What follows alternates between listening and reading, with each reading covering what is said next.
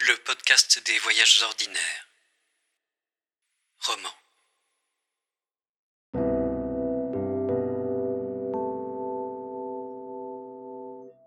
J'ai toujours vécu comme en second ressort. Vivant, ne comprenant pas grand-chose sur le moment, mettant de côté pour tout reprendre, pour écrire, et l'écrivant parfois, toujours par bribes. Plus tard, cette sorte de tamis continu m'a beaucoup handicapé, m'a interdit des joies et des peines immédiates et toutes sortes d'émotions spontanées. De, de celles-ci, de toute façon, je me méfiais, comme d'un jeu de colère ou d'imitation, de je ne sais quel rôle réflexe, qui nous font tous nous ressembler les uns les autres, au même âge, ou confrontés aux mêmes circonstances. À l'adolescence, beaucoup de mes amis devinrent ainsi de jeunes adultes très vite. En un clin d'œil, le tour de passe-passe était fait et, aussi révolté qu'on pût être, le monde s'était reproduit. Le monde, avec son lot de bouchers, de policiers, de militaires et d'artistes, de maîtres et de domestiques. Je me ressentais fatalement étranger.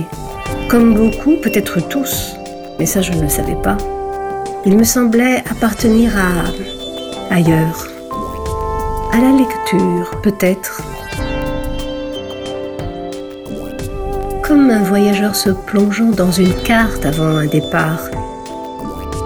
Je m'absorbais dans les livres pour essayer d'apprendre une vie qui n'arrivait pas encore. Tout voyage commence par son imaginaire, mais était-je seulement réel Pas encore. Pas tout à fait.